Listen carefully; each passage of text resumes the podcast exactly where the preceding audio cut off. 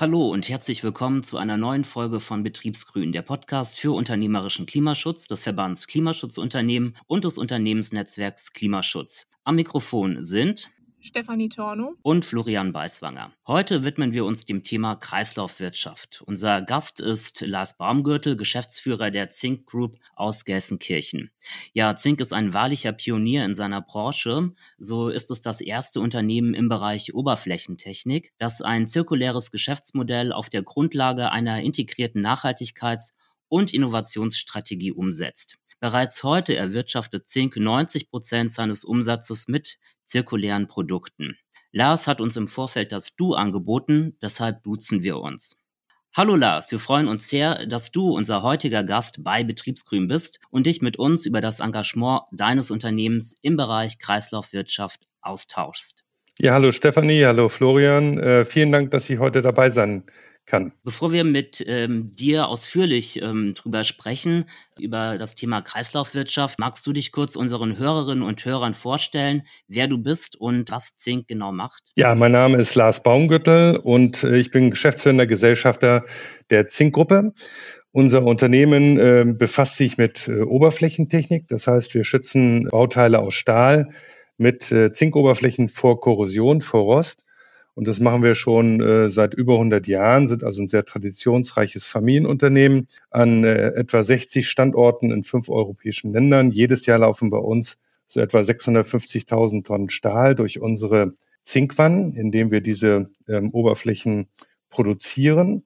Und wir beschäftigen ungefähr 2500 Mitarbeiter. Wunderbar. Ähm, gleich wird Steffi mit dir näher über euer zirkuläres Geschäftsmodell sprechen. Vorab ähm, möchte ich aber von dir wissen, was es mit dem Prinzip der Kreislaufwirtschaft beziehungsweise mit dem Ansatz Cradle to Cradle auf sich hat. Äh, magst du das äh, unseren Hörerinnen und Hörern äh, kurz näher erklären? Ja, gerne. Ähm, Cradle to Cradle ist im Grunde genommen ein Modell, das versucht, Ökologie und Ökonomie miteinander zu versöhnen. Also es beschreibt den Übergang von einer linearen auf eine zirkuläre Wirtschaftsweise, eine Wirtschaft letztendlich ohne Müll, ohne Müllverbrennung, ohne Deponien. Ähm, wie im biologischen Kreislauf, das ist so ein bisschen das Vorbild, äh, werden im technischen Kreislauf nach Cradle to Cradle ähm, alle Stoffe wiederverwertet. Das heißt, äh, dadurch lassen sich letztendlich durch Produkte in zirkulärer Qualität Rohstoffgebrauch, Rohstoffverbrauch von Wachstum entkoppeln und ist damit aus meiner Sicht dann auch eine wirkliche nachhaltige Perspektive, äh, die es auch ermöglicht, sich vorzustellen, dass man auch noch in kommenden Generationen industrielle Produktion und industrielle Produkte entsprechend in der Wirtschaft herstellen kann. Cradle to Cradle ist dann daneben auch noch eine Zertifizierung. Das heißt, es gibt insgesamt fünf Kriterien, äh, nach denen man quasi bemessen kann, wie zirkulär ein Produktionsprozess beziehungsweise ein Produkt ist. Diese fünf äh, Kriterien sind Materialzirkularität, also kann ich die Materialien tatsächlich im Kreislauf führen. Materialgesundheit sind die Produkte, die entstehen, die produziert werden, frei von toxischen Stoffen der Schutz natürlicher Ressourcen wie Wasser und äh, Boden, Schutz des Klimas, vor allen Dingen durch Dekarbonisierung. Wir sind auch ein sehr energieintensives Unternehmen und äh, soziale Fairness. Und wenn man das äh, alles mal betrachtet, wird man diese Kriterien auch gespiegelt finden in den Anforderungen des Green Deals. Es geht also in Richtung Zero Carbon, Zero Waste, Zero Pollution. Jetzt hast du die Schlagworte direkt schon genannt. Wie sieht das denn dann genau bei euch bei Zink in eurem Geschäftsmodell aus? Wie setzt ihr das um? Ja, wir haben im Grunde für uns in der Übersetzung dieser Kriterien und der Anforderungen zehn Handlungsfelder definiert, die wir im Grunde genommen mit Maßnahmen und Projekten hinterlegt werden. Und die werden im Grunde genommen ähm, möglichst gleichzeitig, möglichst schnell umgesetzt. Das kann also im Grunde genommen etwas sein, worum wir uns Gedanken machen, wie können wir eine Oberfläche herstellen, die weniger Zink verbraucht. Wir ähm, äh, arbeiten mit unseren Lieferanten daran, äh, dass sie ihren Fußabdruck bei dem Zink verringern, dass sie herstellen und uns dann zur Verfügung stellen. Wir reden auch über Maßnahmen, wie wir die Stoffkreisläufe, also da, wo Zink im Grunde genommen auf dem Produkt ist oder auch bei uns in der Produktion als Nebenprodukt anfällt, wie wir das im Grunde genommen wiedergewinnen und wiederverwerten können. Es gibt aber auch ein Projekt, ähm, das liegt mir sehr am Herzen, wo wir versuchen, äh, wir sind derzeit für die Beheizung unserer Bäder in der Prozesswärme angewiesen auf Erdgas so und so ein äh, derzeit durchaus spannendes Thema. Äh, wir haben also schon vor sechs, sieben Jahren damit angefangen, uns zu überlegen, den Energieträger zu wechseln und zum Beispiel von Erdgas dann auf grünen Wasserstoff umzustellen. Und das zeigt auch die Komplexität und dass nicht alles sofort funktioniert. Warum sind wir seit sechs, sieben Jahren mit diesem Projekt unterwegs und noch nicht am Ende? Es liegt einfach daran, der Wasserstoff ist noch nicht da. Ähm, und äh, letztendlich bedeuten auch diese zehn Handlungsfelder, dass man am Ende wahrscheinlich nie fertig sein wird. Es ist mehr so wie ein Rennen. Wir wollen also im Grunde genommen äh, mit den unterschiedlichen Aktivitäten, die wir für uns definiert haben, mit den Projekten ähm, schrittweise die Verbesserung erzielen in Richtung Zirkularität, die notwendig ist. Und wir möchten dabei messbar bleiben, bewertbar bleiben, äh, transparent bleiben und versuchen im Grunde genommen dann ähm, das Geschäftsmodell so einfach wie möglich zu, kom äh, zu kommunizieren, aber natürlich mit den gesamten Handlungsfeldern, die dort betroffen sind, durchaus auch in der Komplexität, in der Umsetzung in allen Bereichen Gleichgewichte zu halten. Genau, jetzt bin ich bei der Recherche bei euch auf der Webseite auf Planet Zink gestoßen. Ihr schreibt da auch ganz schön, ihr optimiert kontinuierlich Effizienz und Effektivität eurer Produktionsprozesse und Produkte. Da hat sich mir natürlich die Frage gestellt, wie kann ich mir das vorstellen? Welche Hebel stehen euch denn zur Optimierung zur Verfügung? Ja, das sind beispielsweise dann die äh, Umstellungen. Nehmen, nehmen wir zum Beispiel im äh, Handlungsfeld Zero Carbon. Ziel Zero Carbon wird hinterlegt mit Maßnahmen, was wir Low Carbon Zink mit Q nennen. Das sind wiederum sechs Handlungsfelder, die mit der Lieferkette zum Beispiel daran zu arbeiten, wie der Fußabdruck von Primärzink reduziert wird, mehr Sekundärzink einzusetzen. Also es gibt auch Zink aus äh, Recyclingprovenienz. Auch daran zu arbeiten, wie gehen wir mit dem Zinkbad um. Also das Zink, was wir im Grunde genommen nicht über Nebenstoffe wieder in den Recyclingkreislauf geben müssen, sondern was wir im Produktionsprozess am besten direkt auf dem Produkt halten können. Äh, also die Verbräuche reduzieren. Deswegen ist auch Effizienz wichtig. Ist natürlich auch ein Beitrag zu Zero haben, Zero Waste und Zero Pollution. Und insofern äh, sind auch, glaube ich, hier Effizienz und Effektivität nicht Gegenspieler, sondern bedingen sich gegenseitig und müssen bei allen Dingen, die man umsetzt, beachtet werden. Wobei auch im Bereich der Innovation zum Beispiel, wenn wir eine neue Zinkoberfläche entwickeln, die kann sehr gern effizient sein. Also es wird der Zinkverbrauch zum Beispiel reduziert, dadurch, dass wir geringere Schichtigen applizieren auf die Starbauteile. Aber wir würden das nie machen, zum Beispiel mit einem Inhaltsstoff, einem anderen Metall, ähm, das beispielsweise gegen die Zielsetzung Materialgesundheit verstößt. Also wir müssen auch weiterhin frei von toxischen Stoffen sein, frei von Mikroplastik und allen anderen Inhaltsstoffen, die dazu führen könnten, dass das Material am Ende nicht den Kriterien Cradle to Cradle oder den Anforderungen Zero Carbon, Zero Waste, Zero Pollution entspricht. Jetzt seid ihr schon seit 1889, wenn ich es richtig gesehen habe, als Unternehmen aktiv. Und ich gehe stark davon aus, dass ihr nicht direkt von Anfang an ein zirkuläres Geschäftsmodell hattet. Von daher stellt sich mir so ein bisschen auch die Frage, welche Kosten sind denn damit verbunden, wenn man auf ein zirkuläres Geschäftsmodell umsteigen möchte? Das ist eine Frage, die sich eigentlich schwierig beantworten lässt, weil die Kosten nicht einfach zugerechnet werden können dem Produkt oder dem Prozess, sondern wenn man ein Unternehmen zirkulär transformiert, also in ein zirkuläres Geschäftsmodell überführt, sind eigentlich alle Bereiche, alle Prozesse, alle Produkte betroffen. Und äh, am Ende ist es wahrscheinlich auch sehr schwer, schwer nachzuvollziehen, an welcher Stelle sich dann eine solche Investition tatsächlich zurückführen lässt, äh, alleine auf Maßnahmen, die der zirkulären Transformation oder einem Element aus Cradle to Cradle zuzurechnen wären. Es ist ein, ein, mehr ein, ein Gesamtprozess, eine Gesamttransformation des Unternehmens, wo man dann auch schon ein bisschen dran glauben muss, dass sich das am Ende rechnet. Aber wenn ich das so betrachte, wie wir angefangen haben, wir haben vor 13 Jahren äh, die Cradle to Cradle Zertifizierung begonnen und haben danach dann schrittweise die anderen Dinge umgesetzt. In einer Zeit, als wir zum Beispiel schon mit Circular Economy unterwegs waren, da war das ein Begriff, der in der Wirtschaft noch überhaupt nicht diskutiert wurde. Die Circular Economy als äh, Aktionsprogramm der Europäischen Union gibt es seit 2014. Aber wenn man sich überlegt, seit wann wird wirklich darüber gesprochen, eine zirkuläre Wirtschaftsweise anzustreben, dann reden wir über die letzten drei, vielleicht fünf Jahre, falls überhaupt. Und es sind immer noch nicht alle dabei.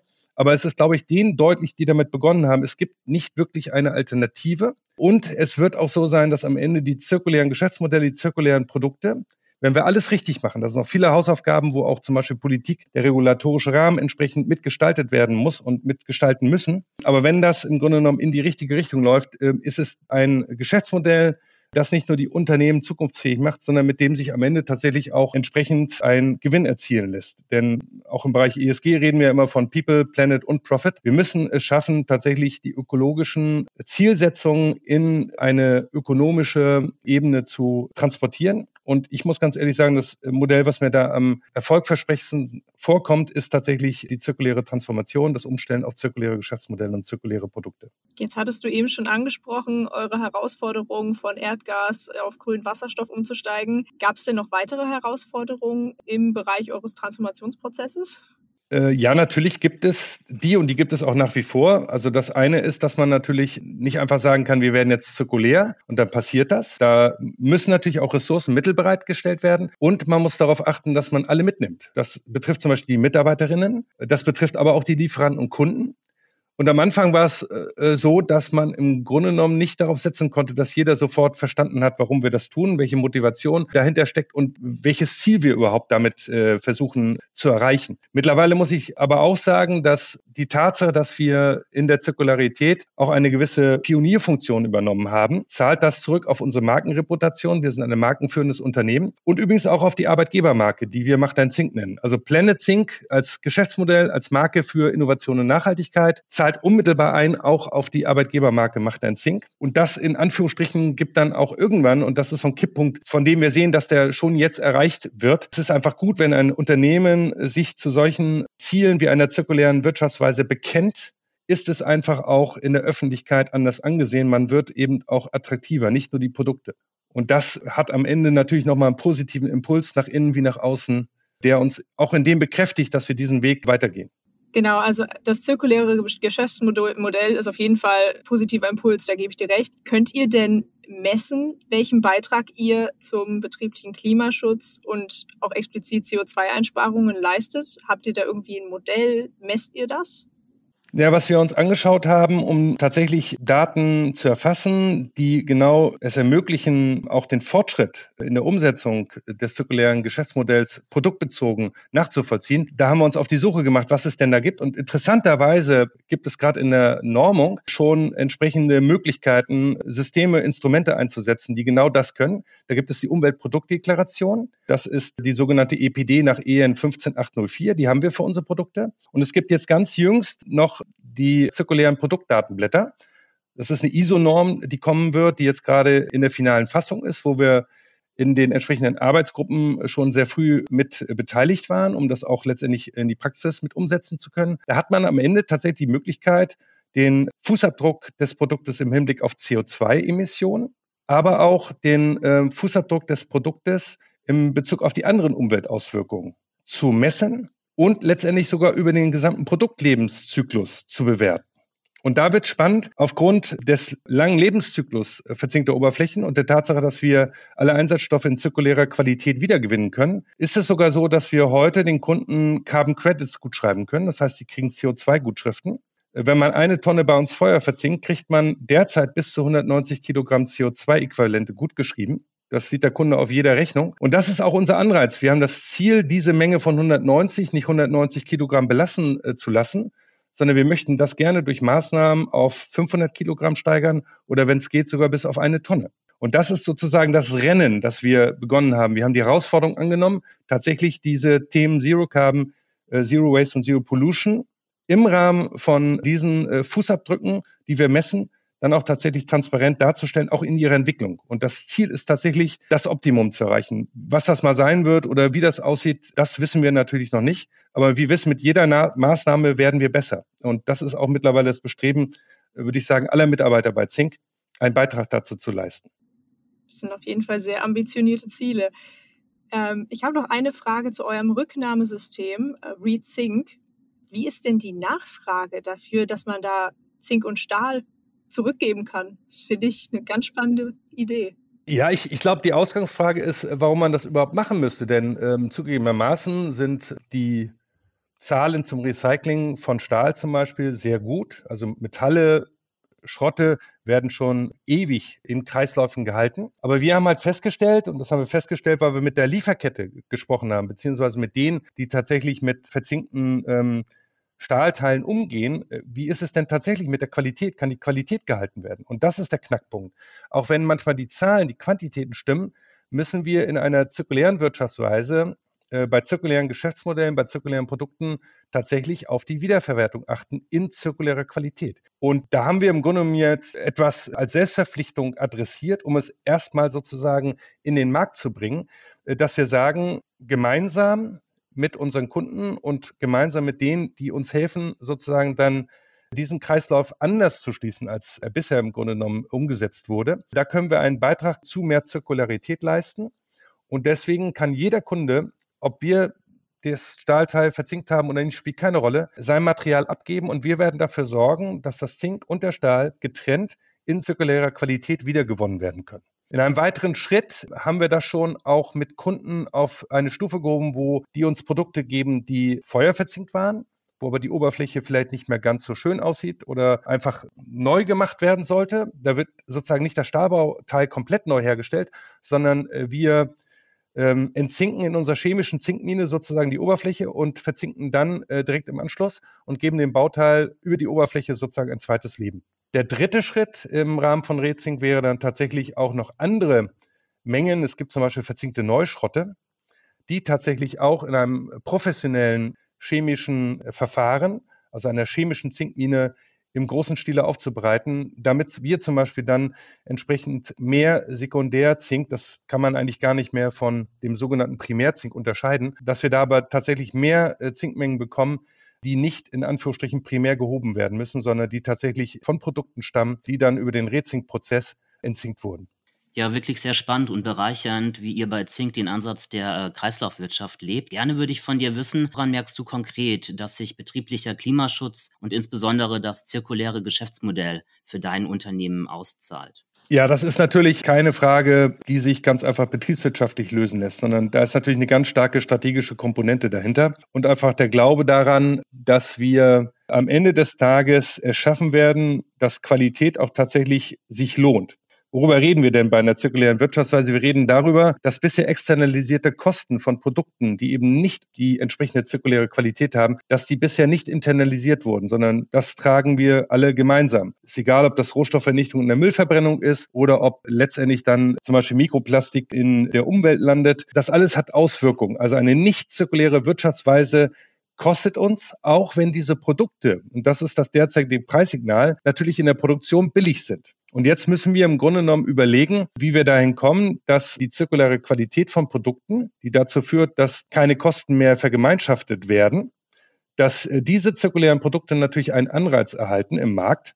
Und das geht, indem man den nicht zirkulären Produkten, ich darf sie jetzt mal ganz böse Shit-Produkte nennen, dass denen die entsprechenden Kosten zugerechnet werden. Wir kennen das System über den CO2-Preis, zum Beispiel im Mission Trading System in der EU. Das ist ein funktionierendes Zertifikatshandelssystem. Und ich kann mir vorstellen, dass man das einfach ausweitet auf die sämtlichen Umweltauswirkungen von Produkten über den gesamten Lebenszyklus, wo man dann tatsächlich differenzieren kann und der Konsument dann auch die Chance bekommt, über ein anderes Preissignal möglicherweise sogar ein zirkuläres Produkt, ein Produkt in zirkulärer Qualität günstiger zu erwerben als ein Produkt, was im Grunde genommen diese zirkuläre Qualität nicht hat was am Ende dann auch zu externen, externen Kosten führen wird. Ja, noch eine weitere Frage. Bekanntlich äh, leben Innovationen vom Austausch. Im Rahmen des Konzepts äh, Futurium teilt ihr mit Mitarbeiterinnen, Kundinnen und Lieferanten euer Wissen zum zirkulären Geschäftsmodell. Kannst du kurz auf das Konzept eingehen und erklären, welche Synergieeffekte dabei entstehen? Ja, also es ist aus meiner Sicht klar, dass man zirkuläre Geschäftsmodelle nicht alleine im Alleingang umsetzen kann. Wir brauchen für die Umsetzung unseres zirkulären Geschäftsmodells zum Beispiel unsere Lieferkette. Wir brauchen auch die Kunden. Die Kunden müssen am Ende die zirkuläre Qualität honorieren, wertschätzen und müssen mit uns sozusagen diesen Lebenszyklus-Aspekt mitgehen. Wir haben aber auch durchaus gleiche Anforderungen, zum Beispiel an die Frage, wie werden wir zukünftig mit dekarbonisierten Energieträgern, zum Beispiel grünen Wasserstoff versorgt. Das ist auch etwas, das können wir natürlich nicht alleine einfordern und dann ist morgen die Pipeline mit dem grünen Wasserstoff da, sondern wir brauchen eine Clusterung, gerade im mittelständischen äh, Bereich, wo sich dann viele Unternehmen zusammenschließen mit nicht so großen Bedarfen und dann wird auf einmal ein großer Bedarf daraus. Dann wird man sichtbar und dann kommt man zum Beispiel auch in die Programme, wo darüber entschieden wird, ob zum Beispiel öffentliche Investitionen dazu führen, dass man mit grünem Wasserstoff angeschlossen wird. Also gibt es ein massives Interesse, diese zirkuläre Wirtschaftsweise äh, miteinander zu gestalten im Austausch und da wird natürlich dann auch Wissen transferiert. Und wer etwas gibt, das habe ich auch in der Wirtschaft gelernt, wer etwas gibt, darf dann auch im Zweifel etwas nehmen. Auf dieser Grundlage, glaube ich, kommt man auch schneller vorwärts. Das Think Futurium ist im Grunde genommen ein Ort, den wir kreiert haben, wo wir gerne über diese Zukunftsthemen reden wollen. Äh, wir hatten ja letzten Sommer unter anderem Robert Habeck da und Mona Neubauer. Und wir haben über diese Themen äh, unter anderem Wasserstoffenergieträger, wie äh, sieht die Zukunft der Prozesswärme? Wir sind energieintensiv, wir sind rohstoffintensiv. Wie sieht das aus? Warum sind wir wichtig? Ja, warum sind wir nicht äh, Teil eines Lastabwurfes, über den schon einige Politiker reden, nach dem Motto, wir bräuchten äh, energieintensive Industrie nicht mehr? Ja, dann fallen ganze Wertschöpfungsnetze eben auseinander. Und das darf nicht passieren. Also müssen wir auch mit der Politik reden. Also wir haben alle Stakeholder sozusagen im Zink Futurium zusammen und diskutieren gerne und ausführlich mit denen, was sind die Perspektiven, was sind die Aussichten und was muss jeder leisten, damit das am Ende funktioniert mit der Umstellung auf eine zirkuläre Wirtschaftsweise. Wir haben dort auch noch Lab-Einrichtungen, also wo wir tatsächlich auch zeigen können, wie wir die Zirkularität in unsere Produkte einbauen, wie wir letztendlich auch im Kontext mit Startups neue Technologien bis hin zu KI einsetzen, um unsere Prozesse zirkulärer zu machen. Also es hat auch eine digitalisierte Komponente oder eine Komponente der Digitalisierung und versuchen natürlich auch über das Think Futurium, das ist quasi nicht nur ein analoges Angebot, sondern auch selbst ein digitales Angebot, natürlich sowohl die Kunden wie auch unsere Mitarbeiter zu erreichen, um sie letztendlich zu nehmen auf dem Weg in die zirkuläre Transformation. Das klingt sehr spannend. Ähm, nun bist du ja auch Geschäftsführer von Zink und hast ja eine Art Vorbildfunktion für alle Mitarbeitende. Meine Frage an dich, wie trägst du als Geschäftsführer deines Unternehmens dazu bei, dass der betriebliche Klimaschutz bei euch im Unternehmen auf allen Ebenen gelebte Praxis ist? Also ich glaube, das Wichtige ist tatsächlich Vorbild zu sein. Äh, und das ist manchmal gar nicht so einfach. Aber äh, für uns ist mittlerweile und für mich besonders das Thema Zirkularität Circular Economy, Cradle to Cradle, die Ausrichtung unseres Unternehmens auf das zirkuläre Geschäftsmodell eine Haltungsfrage. Und das ist etwas, gerade in Familienunternehmen, in eigentümergeführten Unternehmen, ist das Gute, dass man sich Haltung leisten kann. Wir sind ja auch bereit, sozusagen mit einem anderen Investitionshorizont in neue innovative Themen einzusteigen. Und genau das, dann eine Strategie zu entwickeln, das durchzuhalten, die Kommunikation in den Austausch zu suchen, nach innen wie nach außen. Das ist eine ziemliche Aufgabe, ist ein ziemliches Brett. Aber sag mal, wenn es der Chef nicht macht, wird es kein anderer machen. Und man kann das auch nicht delegieren. Also gerade im Diskurs mit der Politik, die brauchen Gesicht und das ist deutlich, das Gesicht bin ich und ich vertrete letztendlich dann die Interessen natürlich auch unseres Unternehmens und des Geschäftsmodells Planet Sync. Aber ich möchte eigentlich auch ein deutliches Signal geben, eine Perspektive, dass wir Industrie, auch energie- und ressourcenintensive Industrie, zukunftsfähig und generationengerecht gestalten können. Und die Erkenntnis ist, die muss nicht jeder teilen. Aber meine Erkenntnis ist, das geht nur über die zirkuläre Transformation und über Produkte in zirkulärer Qualität. Jetzt hast du schon sehr viele gute Eindrücke gegeben. Ich möchte dir jetzt noch eine Frage stellen, die wir wirklich jedem und jeder unserer Gäste stellen. Welchen Tipp möchtest du persönlich Unternehmen mit auf den Weg geben, die über die Einführung eines zirkulären Geschäftsmodells nachdenken? Anfangen. Also es geht einfach darum zu starten, äh, sich nicht von kleinen oder größeren Rückschlägen abhalten zu lassen von dem Ziel, den Austausch mit anderen äh, suchen und gemeinsam sozusagen den Weg gehen aber gehen und anfangen, machen. Wir brauchen die Transformation, die zirkuläre Transformation. Wir brauchen eine zirkuläre Wirtschaftsweise. Das ist doch ein super Schlusswort. Dann danke ich dir sehr, dass du heute unser Gast warst und uns so bereitwillig Rede und Antwort gestanden hast. Ich denke, unsere Hörerinnen und Hörer konnten da jetzt eine ganze Menge mitnehmen. Und vielleicht überlegen sich ja die eine oder der andere, sich jetzt auch verstärkt mit der zirkulären Kreislaufwirtschaft zu beschäftigen. Vielen Dank, Lars. Ja, vielen Dank auch. Hat sehr viel Spaß gemacht, Stefanie und Florian. Danke. Herzlichen Dank. Und wir hören uns dann beim nächsten Mal mit dem Thema Science-Based Targets. Bis dahin.